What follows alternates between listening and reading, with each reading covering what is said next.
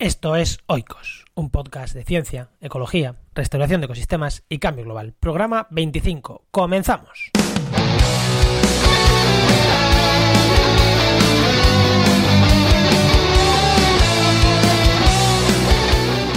Hoy vamos a hablar de cácar de hipopótamo, vamos a hablar de efectos de no tener cácar de hipopótamo en el agua, problemas de peces, diatomeas, bueno, una investigación que os voy a contar yo y que me ha resultado muy chula.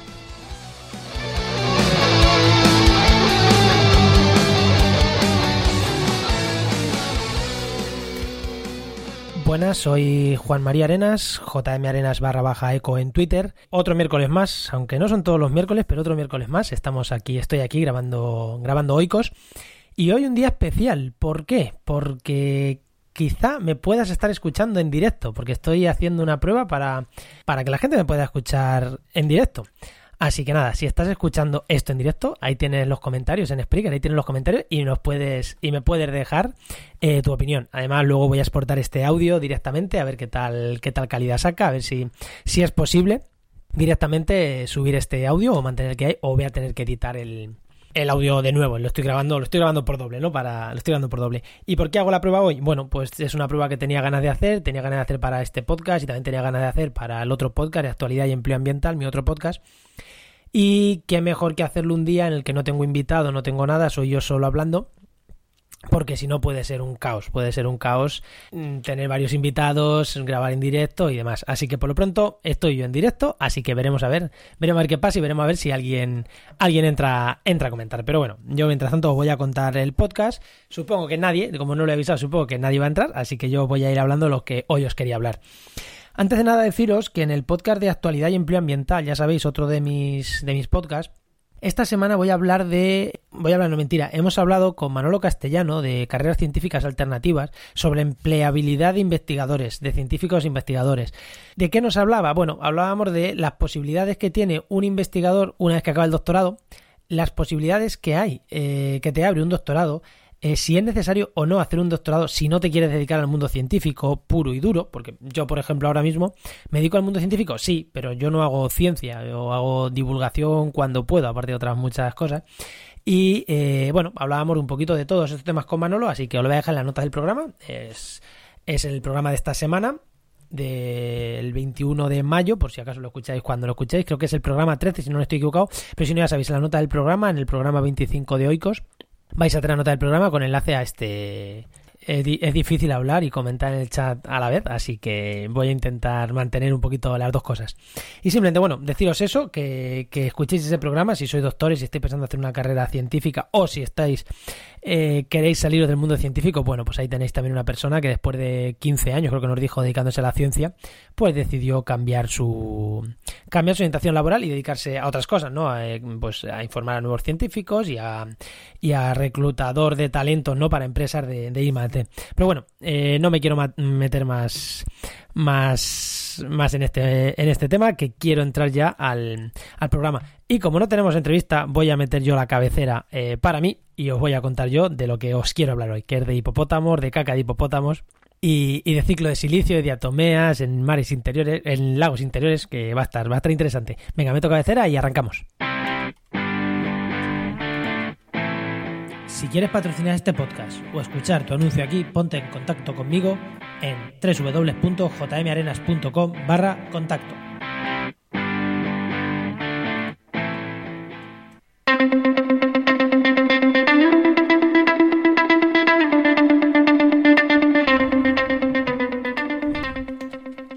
Pues vamos a entrar, vamos a entrar con el, con el programa y con lo que os iba a contar. Os iba a contar hace, hace unos 15 días, más o menos, hace unos 15 días, eh, se publicó un informe sobre biodiversidad que decía que estábamos cargándonos la biodiversidad del planeta. No es algo que no, no es algo que no sepáis, quien estéis escuchando este programa seguro que estáis eh, al tanto de toda la actualidad ambiental y, es algo que, que sabéis, ¿no? Y que nos estamos cargando y aparte el informe este de la ONU sobre, sobre biodiversidad. También en el programa de actualidad implementada, en el 12, estuvimos hablando con Paloma Nuche de Greenpeace España, que es la coordinadora, la que dentro de Greenpeace, la que llevó a cabo, la que se encargó de la difusión un poquito de este informe dentro de, dentro de su organización, ¿no? Y hacia los medios dentro de Greenpeace.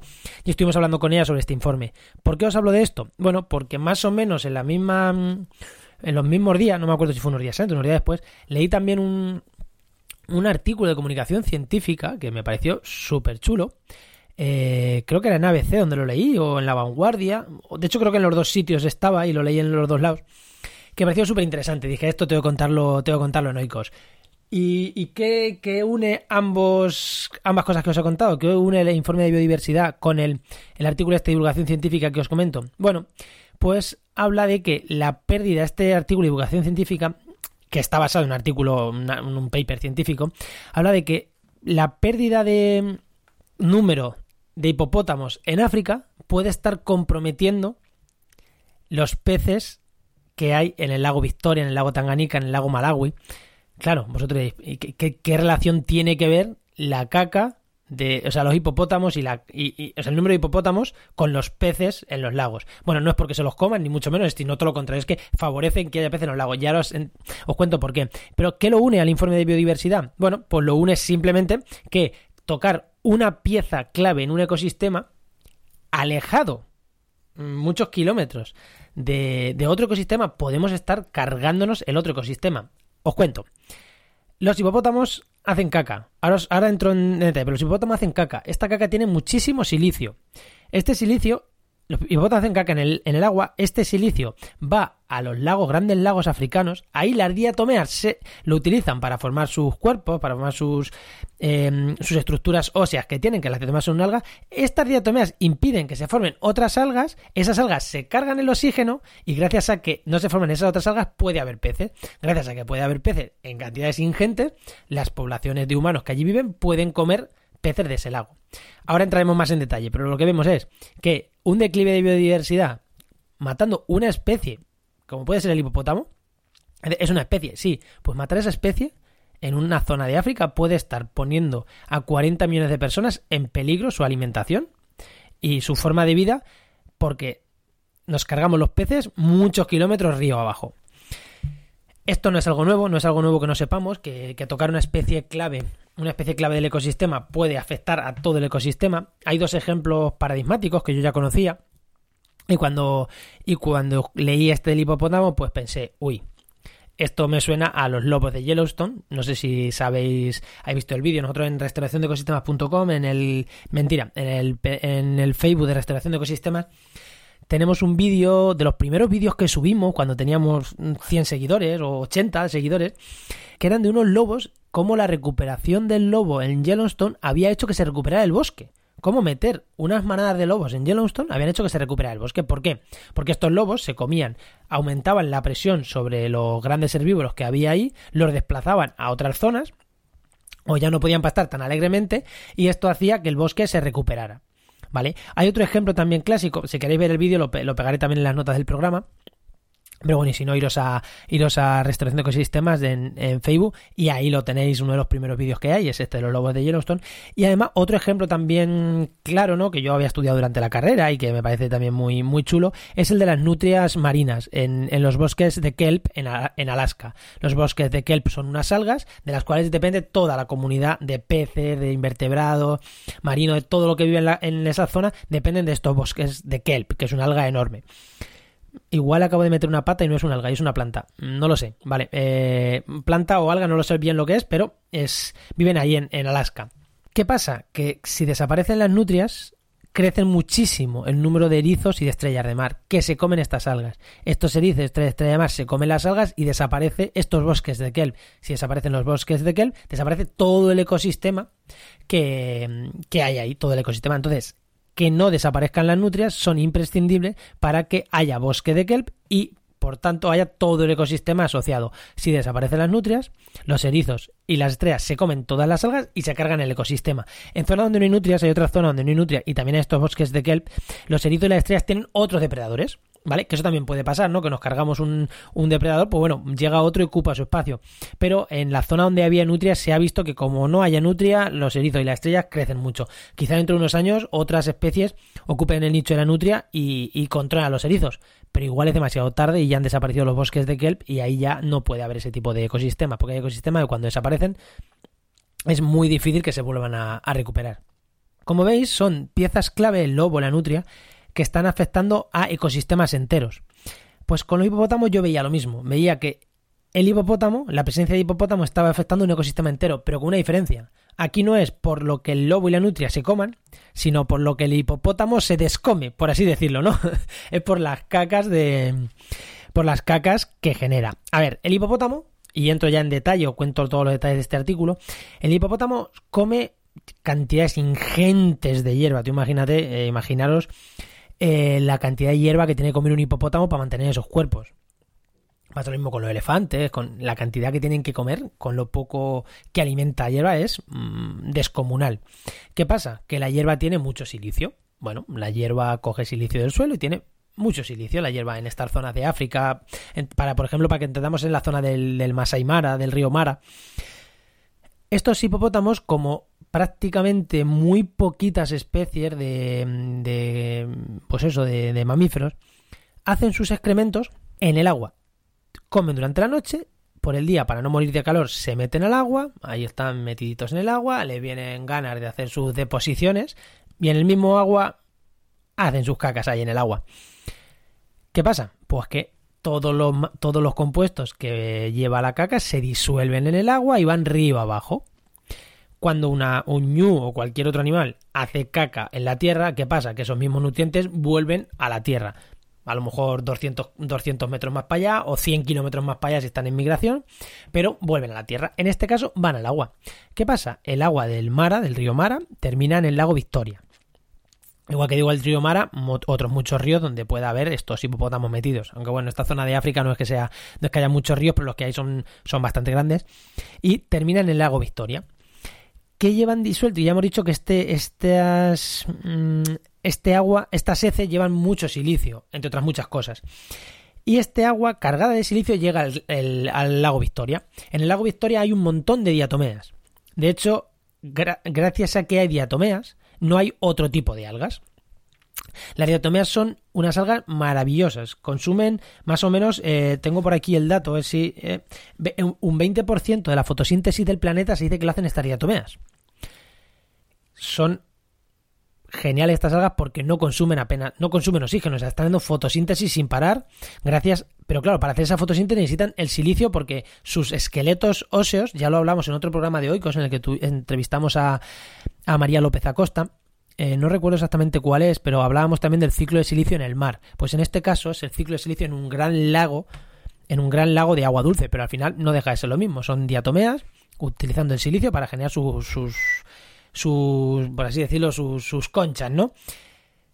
Si no tienen este silicio, no puede haber, no pueden generar fotosíntesis, no pueden sobrevivir, con lo cual hay otras algas que ocupan ese espacio.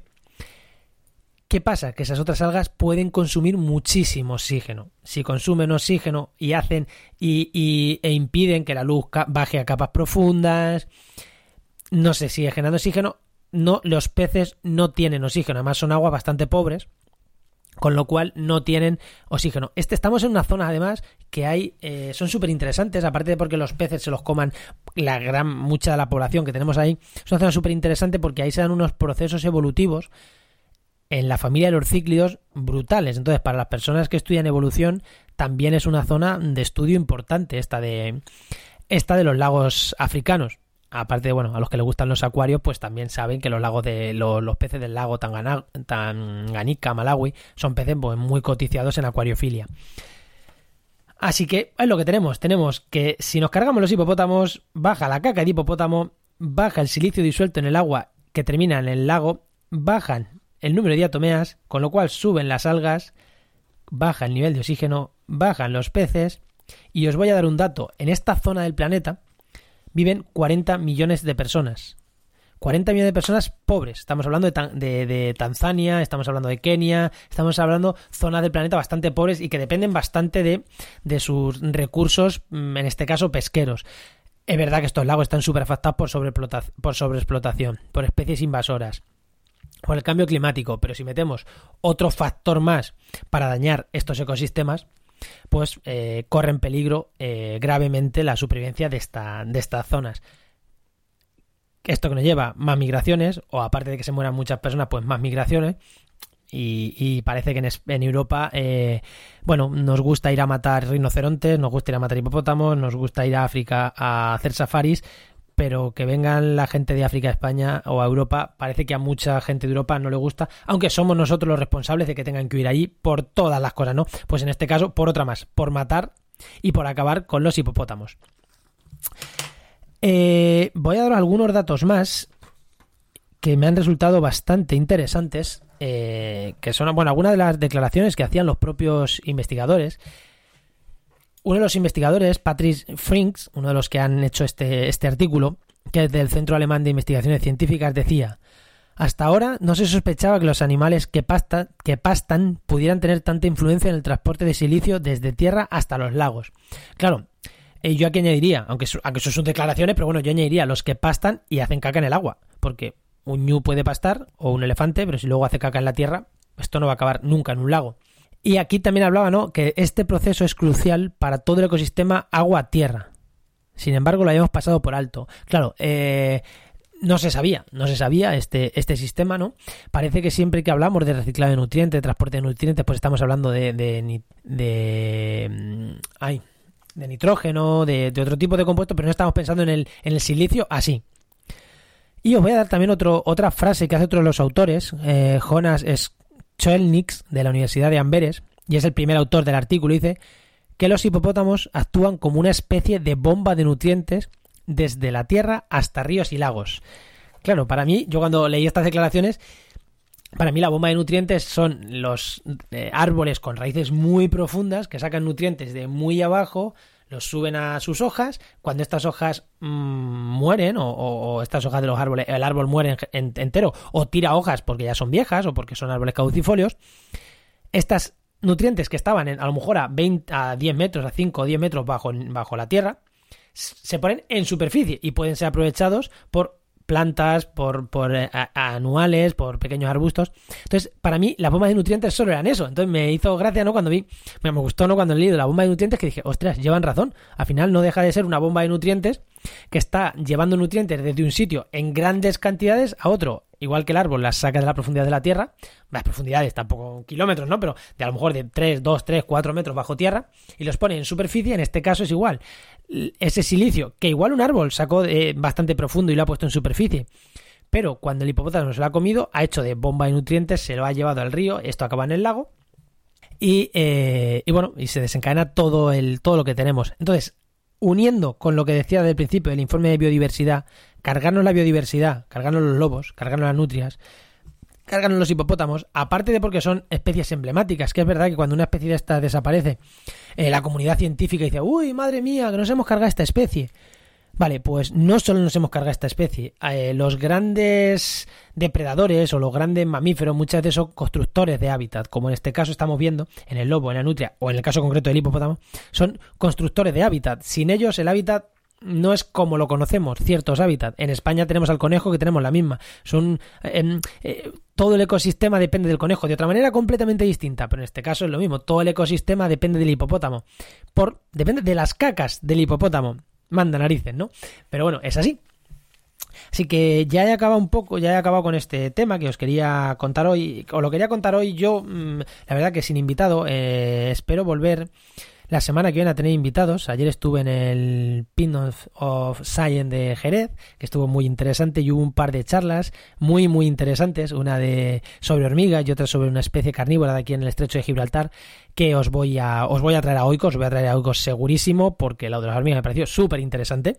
Eh, estuvo hablando de estrategias de guerra de las hormigas a nivel mundial y os lo voy a traer segurísimo a Oiko, bueno, segurísimo. Si ayer estuvimos hablando y me dijo que sí, que encantaba, así que, espero buscar la fecha y, y poder tenerlo pronto. Y el otro del, de la otra especie de, especie de la planta carnívora la voy a traer también porque es con el departamento, con uno de los departamentos de, ecología de la Universidad de Cádiz que estoy, que estoy colaborando a nivel profesional, con lo cual eh, a ellos segurísimo, segurísimo que, el, que los voy a traer a alguien de ese departamento a Oikos para, para hablar. Estoy viendo que nadie me ha escuchado, en me ha escrito en el chat, así que no sé si alguien me ha, escuchado en directo. Eh, bueno, sí que alguien me ha escuchado porque tengo, le, he dicho a las personas, oye, escucha a ver qué tal se escucha y luego me das FIBA. Me está diciendo que sí que se escucha bien, así que veremos a ver si, si es así, si este audio, si este audio nos sirve. Antes, voy a ir ya despidiéndome, pero antes de despedirme, quiero también hablaros de otro artículo, un artículo que ha salido publicado, bueno, yo lo he visto en la agencia SINC, que es una agencia española de divulgación científica, que, habla de que dejar lindes en los campos de cultivo mejora la producción agrícola y la biodiversidad. Es un artículo muy sencillito de una investigación, bueno, un artículo, el, de la agencia SINC, son cinco o seis parrafillos, se lee muy rápido. Es un artículo científico, pero la agencia SINC, no sé si lo conocéis o no, es una agencia que se dedica a hacer, una agencia española que se dedica a, a llevar la ciencia más allá de los laboratorios. Y este artículo de Mario Díaz, del, del Museo de Ciencias Naturales, bueno, Mario Díaz Mario Díaz es uno de los firmantes, eh, pero bueno, no es, no es el primer firmante, de hecho tampoco sé si es el último. Y habla de eso, ¿no? De que, de que dejar linden los cultivos, valga redundancia del título, pues mejora la producción agrícola y la biodiversidad. No es algo que no supiéramos, pero bueno, es un artículo que, que, que está bien, ¿no? Está bien que estas cosas que muchas veces se dicen que, son lógicas, pero está bien que un grupo de investigación le haya puesto números. Lo dejaré, lo dejaré en la nota del programa también este artículo, porque me parece muy interesante y igual me hago algún vídeo comentándolo, pero os quiero leer algunas de las cosas que dicen los, los, los propios autores, ¿no? Una de las frases que dicen es, con la medición y el análisis de las distintas variables, hemos comprobado que los efectos en los diferentes tipos de paisaje no son lineales. Las respuestas varían a lo largo de los gradientes de composición y configuración del paisaje. ¿Qué quiere decir? Que no es una generalidad, que no puede decir por aquí tener tantas lindes me va a mejorar la productividad tanto.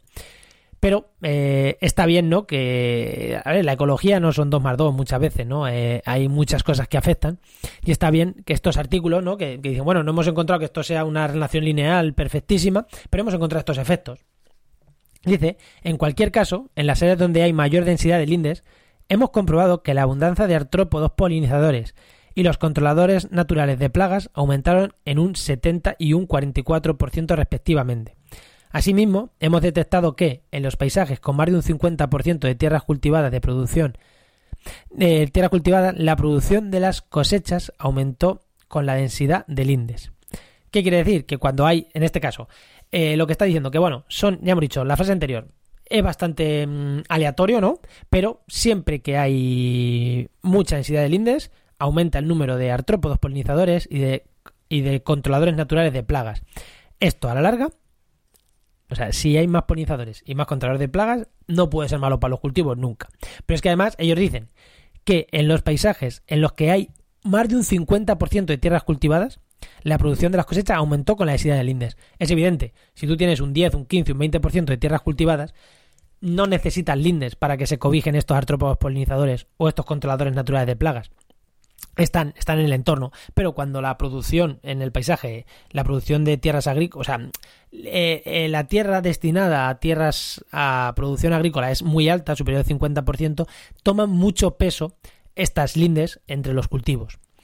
Y esto, estas dos, estas dos frases las decía Elena Concepción, que es una de las investigadoras del, Museo de Ciencias Naturales que ha hecho este artículo, y el propio Mario Díaz, que ya hemos dicho que, que, es otro de los investigadores, dice eh, que esta síntesis corrobora que, favorecen, que favorecer la diversidad en los ecosistemas no solo mejora la biodiversidad, o sea, la biodiversidad no, o sea, esta síntesis corrobora que favorecer la diversidad en los ecosistemas no solo mejora la biodiversidad, sino que aumenta la producción agrícola y la hace más sostenible. Bueno, nada nuevo que no, que no haya, que no haya dicho yo ya. Es un artículo muy interesante, a mí me gusta mucho porque es verdad que justo hoy, justo esta semana he publicado también, me han publicado un artículo que os voy a dejar en la nota del programa que dice que se titula así como la restauración ecológica de campos agrícolas no implica eliminar los cultivos para hacer bosques. Es un artículo de divulgación que lo publiqué en el blog de Mad Science Hace un año lo escribí porque unos ilustradores me lo iban a ilustrar, de una escuela de ilustración, y este artículo además ha coincidido, ¿no? Que me han publicado este artículo un año después, porque bueno, tenían que hacer todo, toda la labor de. Era, una colaboración para una escuela de, ilustradores, y además creo, no sé si con discapacidad, creo que sí también, o el mío por lo menos parece que, que sí. O sea que yo encantadísimo haber colaborado con ellos, encantadísimo, y me ha gustado mucho las ilustraciones que han hecho. Entrar, entrar a verlo, lo dejaré también en la nota del programa. Me ha gustado mucho que los dibujos que han hecho. Y justo ha coincidido, hablábamos de lo mismo, ¿no? La restauración ecológica de campos agrícolas no implica eliminar eh, los cultivos para hacer bosques. Estamos hablando de lo mismo, ¿no? Restauración ecológica no es volver a un bosque, restauración ecológica es hacer más sostenible unos cultivos. Y más o menos hemos publicado esto con este artículo que de, de la agencia SIN, con este artículo publicado por el equipo de, de Mario Díaz y del Museo de Ciencias Naturales, porque al final vamos a lo mismo. Eh, o bueno, no es que vayamos a lo mismo, pero es yo cuando hablo de restauración de zona agrícola hablo de esto, hablo de mejorar lindes, hablo de mejorar eh, la productividad de los cultivos en base a y los servicios ecosistémicos que estos dan en base pues eso a recuperar lindes a dejar fragmentos de vegetación natural entre los cultivos. Y es justo de eso también de lo que hablo en, en mi artículo y en un par de vídeos que enlazo en ese artículo. Y con esto con esto acabo mm, hoy el programa como hablo yo solo bueno al final me he ido esto, esto de marca 26 minutos o sea que al final sí que me he ido a la media hora os recuerdo lo que hemos hablado hemos hablado de los hipopótamos hemos hablado del artículo este que, que os recomiendo de de los cultivos y del propio artículo mío en el que hablo de que la restauración ecológica no es plantar árboles, no es hacer bosques, sino de los campos agrícolas, sino es recuperar servicios ecosistémicos en los propios campos agrícolas. Espero que este programa, que igual ha sido un poco caos, os pido perdón porque es difícil. Eh, eh, normalmente grabo del tirón, no hago cortes, pero grabar uno, hablar uno solo, tanto tiempo, tener que estar pendiente de si está emitiéndose, si no. La verdad que es un, ha sido un poco reto técnico, pero mm, bueno, yo lo he disfrutado bastante. Espero que la calidad haya sido buena. Y nada, os espero el miércoles que viene, aunque ya sabéis que no aseguro, os enoicos. Y nada, hasta el miércoles que viene. Adiós.